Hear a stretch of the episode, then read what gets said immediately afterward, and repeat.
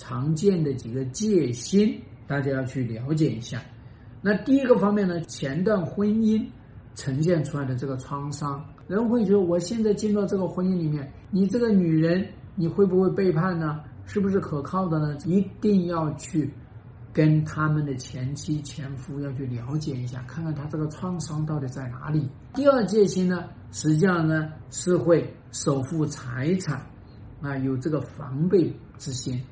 很多人在头婚的时候呢，财产随便你，银行卡都给你，挣的钱都给你。那你发现呢，他离了婚之后呢，哎呦，这个财产他就看得特别紧，尤其是那种净身出户啊，在财产这一块是最容易起戒心的。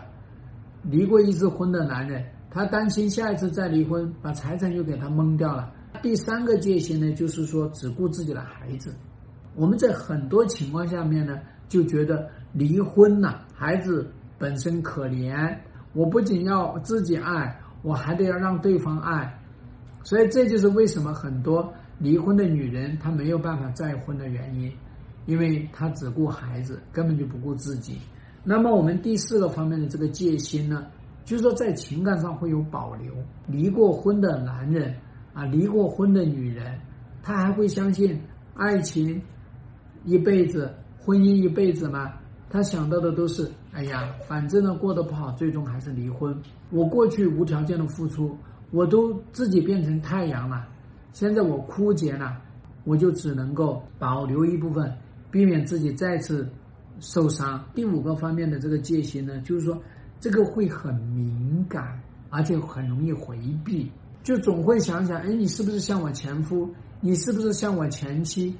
就自己会自动带入进去，所以在这样的一个情况下面呢，你们两个还能够友好的去面对吗？你们能够还能够善意的去理解吗？就很难了。第六个方面呢，你跟前妻、跟前夫是不是还会有来往啊？啊，你们之间到底怎么回事啊？啊，你带了孩子啊，你们一家三口还过暑假、过寒假，想想，哎呀，老公跟。跟自己和孩子也没有出去这样玩的嗨，所以这个边界就没有拿捏好。